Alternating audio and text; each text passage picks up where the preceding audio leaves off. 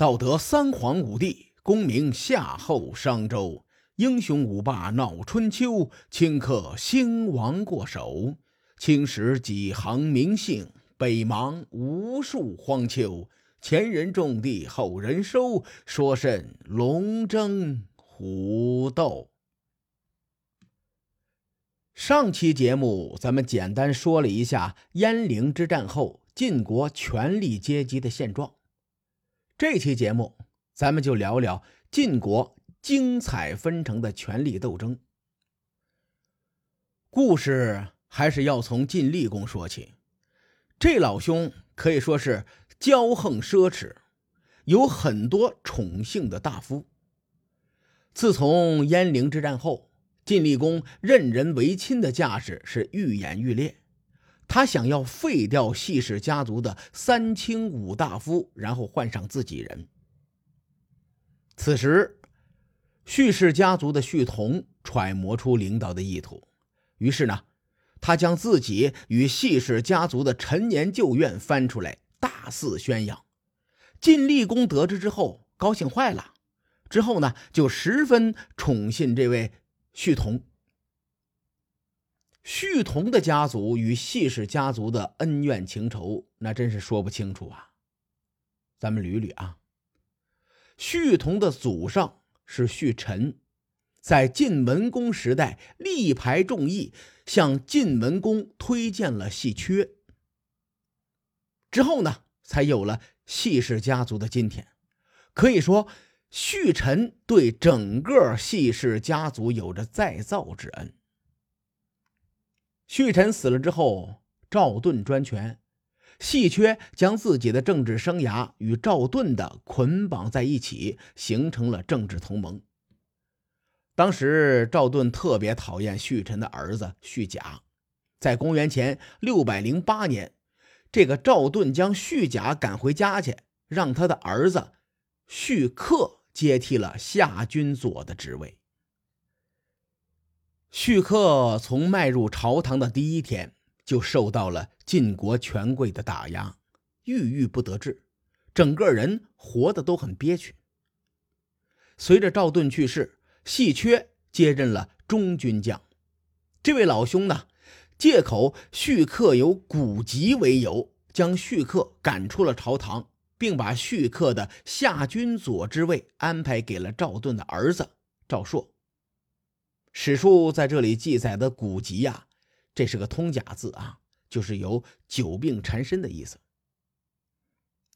而胥克之子就是咱们刚刚提到的胥同，这两家有这么一段恩怨情仇在。晋厉公也想扶持胥同，以此来打压谢氏家族。晋厉公不仅扶持胥同，还扶持了其他和谢氏家族有仇的人，比如说谢齐抢夺了宜阳的土地，宜阳也被晋厉公宠幸了。还有细抽和常于角争夺土地的时候，细抽把对方抓起来囚禁。更是把常于角的父亲以及妻子系在同一个车辕上羞辱。晋厉公得知常于角的遭遇之后，也立刻宠幸起常于角来。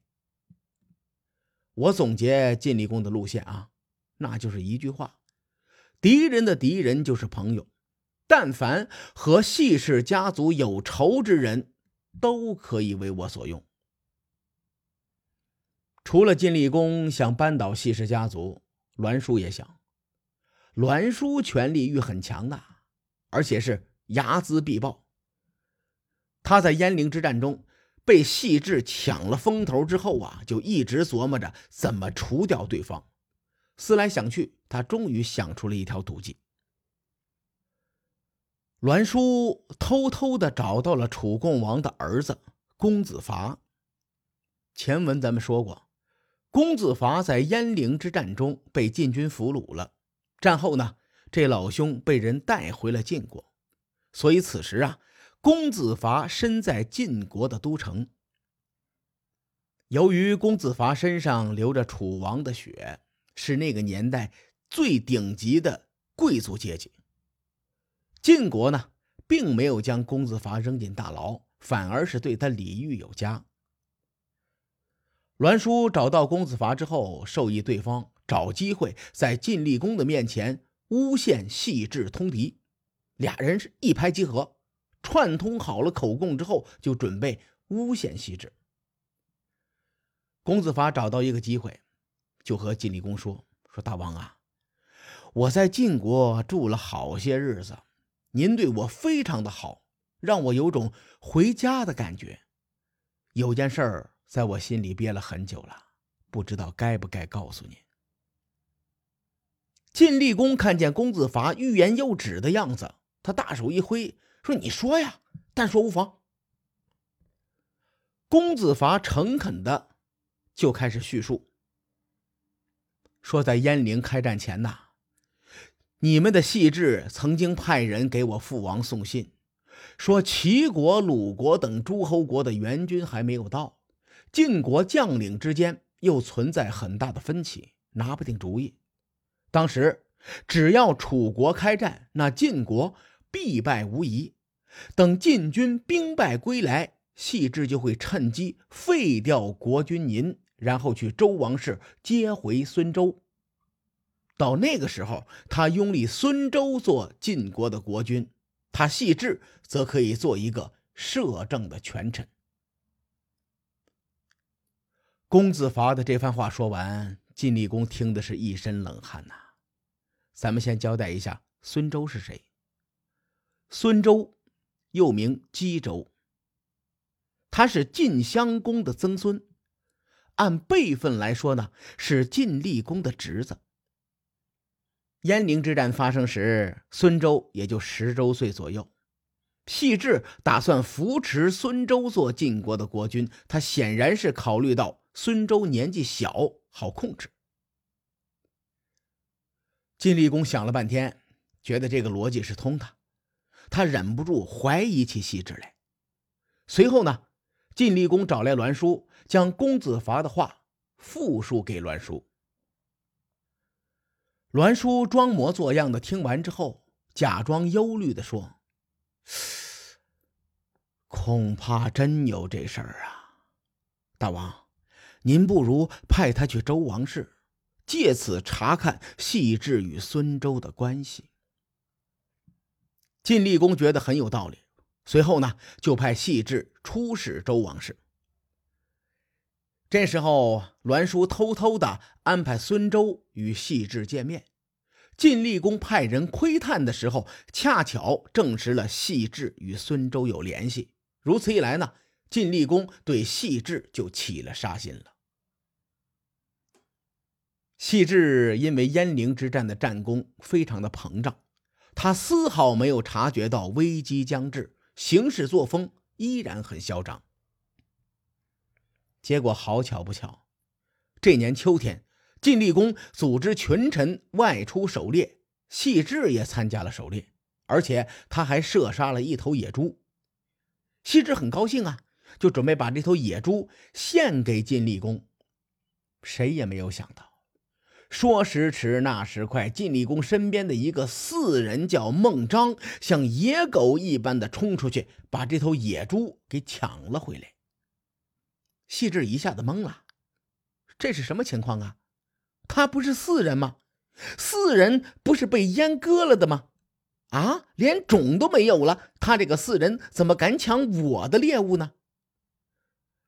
列位，您想一下这种情况啊。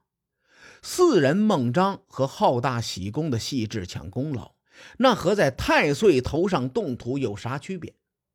等细致反应过来，他是怒从心中起，恶向胆边生啊！细致毫不含糊，当场搭弓射箭，一箭就射死了这个四人孟章。晋厉公原本也是一个骄傲放纵之人。他看见自己身边的四人被细致一箭射死，当场就破口大骂，说：“细致，你欺人太甚！”跟随晋厉公打猎的官员们将这个场景看在眼中，也是暗自摇头。众人只觉得细致做的过分了。所谓打狗还看主人呐，细致倒好，直接把狗给杀了，杀的还是国君的狗。细致的所作所为，从遵从礼乐制度的周王朝中，等同于大逆不道。这场狩猎过后，晋厉公下决心要除掉西氏家族。于是，在公元前五百八十四年十二月二十六，晋厉公对细氏家族进行了斩首行动。然而，谁也没有想到，这次行动却掀起了一场席卷晋国权力斗争的大风暴。至于这场大风暴的过程究竟如何，各位看官，且听下回分解。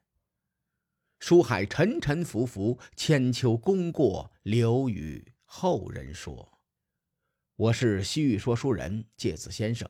下期节目咱们继续聊春秋风雨，更多精彩内容，请搜索关注微信公众号“伯乐灯”，与更多听友交流互动。伯乐灯还将定期为粉丝发放福利，愿我们的存在让您对明天更有期许。咱们后会有期。